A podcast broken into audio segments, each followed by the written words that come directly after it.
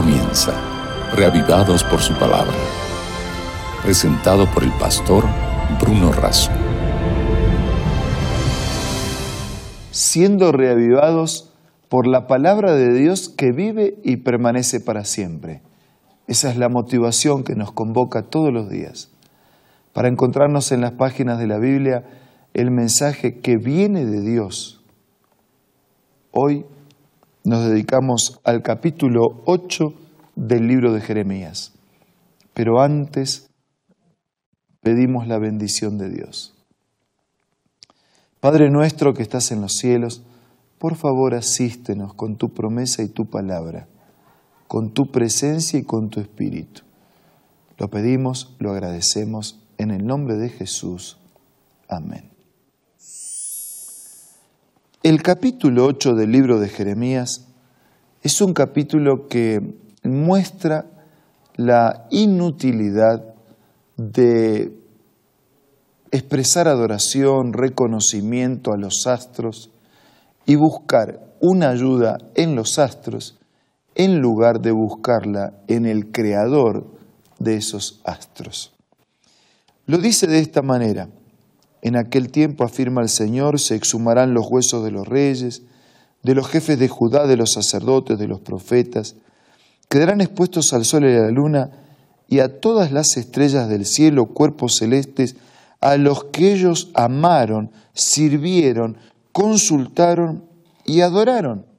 Miren ustedes, resulta que amaron, sirvieron, consultaron y adoraron. Son actitudes, acciones que deben ser hechas hacia el Dios verdadero. Sin embargo, ellos la hicieron a esos cuerpos celestes, a quienes amaron, sirvieron, consultaron y adoraron.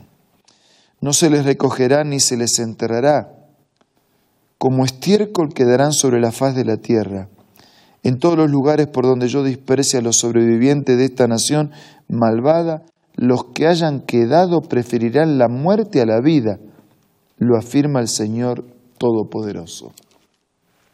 En el versículo 4 hay una sección que habla del pecado y de sus consecuencias. Tú advertirás así, dice el Señor. Cuando los hombres caen, ¿acaso no se levantan? Cuando uno se desvía, ¿acaso no vuelve al camino? ¿Por qué entonces este pueblo se ha desviado? ¿Por qué persiste Jerusalén en su apostasía? Se aferran al engaño y no quieren volver a mí. He escuchado con suma atención para ver si alguien habla con rectitud, pero nadie se arrepiente de su maldad, nadie reconoce el mal que ha hecho, todos siguen su loca carrera como caballos desbocados en combate. Aún la cigüeña en el cielo conoce sus estaciones, la tórtola, la golondrina y la grulla saben cuándo deben emigrar, pero mi pueblo no conoce las leyes del Señor. Hasta Dios puede comprender que desviemos, que erremos, que caigamos. Lo que le cuesta entender es que persistamos en vivir en el error, que persistamos en vivir caídos que persistamos en vivir separados, en apostasía, alejados e indiferentes a los planes de Dios. Dice, hasta una golondrina sabe cuándo emigrar, pero mi pueblo no conoce las leyes del Señor. Versículo 8. ¿Cómo es entonces que se atreven a decir somos sabios? La ley del Señor nos apoya. Si la pluma engañosa de los escribas la ha falsificado los sabios serán avergonzados, serán atrapados y abatidos. Si han rechazado la palabra del Señor, ¿qué sabiduría pueden tener?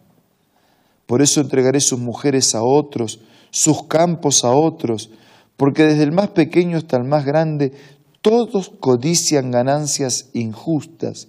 Desde el profeta hasta el sacerdote, todos practican el engaño. Curan por encima la herida de mi pueblo le desean paz, paz, cuando en realidad no hay paz. No vivan de la apariencia, no sean superficiales, no curen la herida por encima.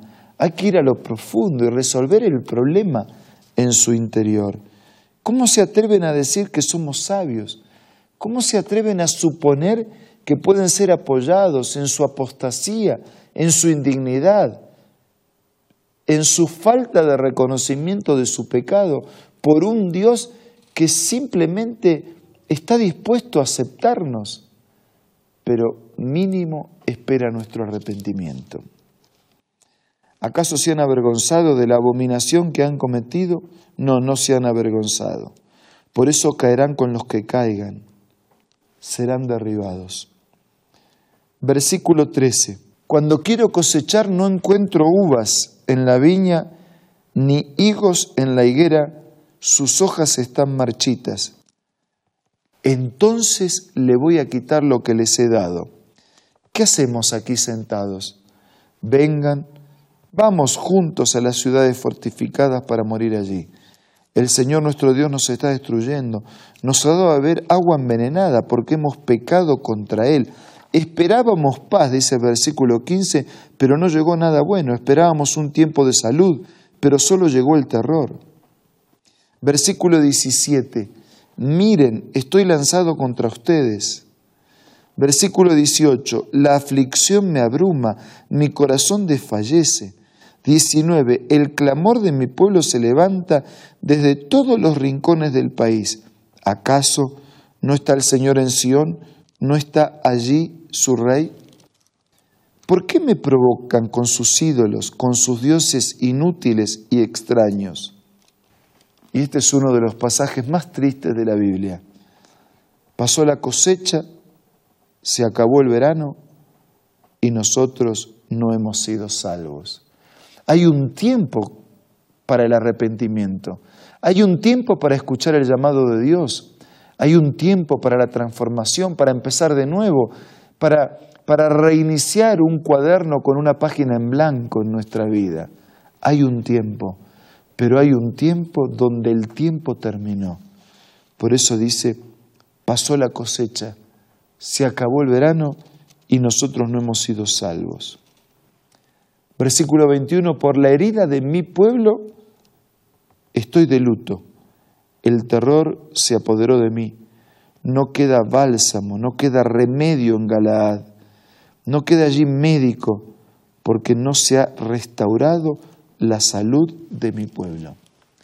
Así como pasó con el pueblo de Israel, que llegó un momento en que no había medicina, en que no había médico, no porque no hubiera, sino por la persistencia y obstinación del rechazo. Hoy también tenemos un médico a nuestro alcance. Hoy también tenemos el remedio eficaz y justo para cada enfermedad. Hoy también tenemos paz y perdón para cada culpa por el pecado. Hoy también tenemos un grito de victoria por cada fracaso. Hoy también tenemos un sueño nuevo por cada sueño quebrado.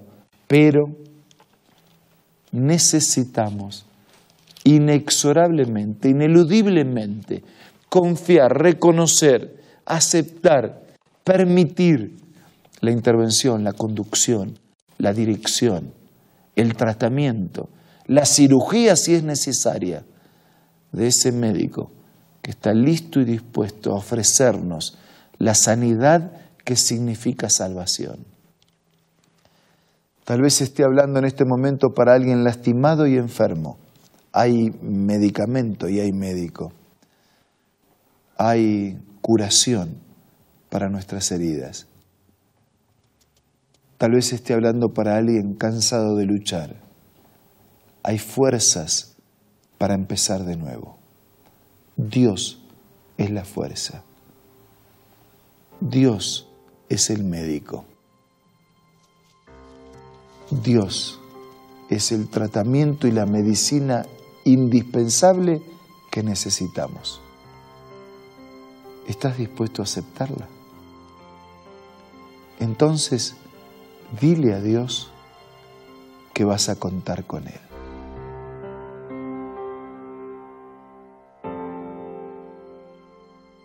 Padre nuestro que estás en los cielos, gracias porque a través de aquellos relatos históricos del pasado nos recuerdas de tu amor, de tu poder, nos desafías a no buscar soluciones en los astros, en la nada, sino que busquemos soluciones en el creador de los astros y de la vida. Señor, aquí estamos para escribir nuevas páginas en nuestra vida. Aquí estamos para transformar culpa en paz y perdón.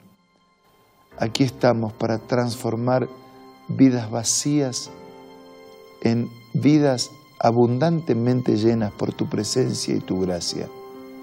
Aquí estamos, deseando y necesitados de hacer tu voluntad.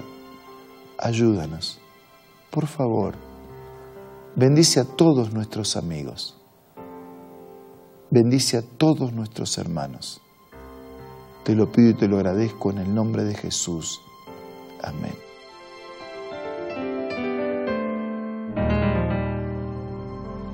Gracias por su compañía en este día. Nos reencontramos mañana para seguir estudiando, analizando, reflexionando juntos, para seguir siendo reavivados por su palabra.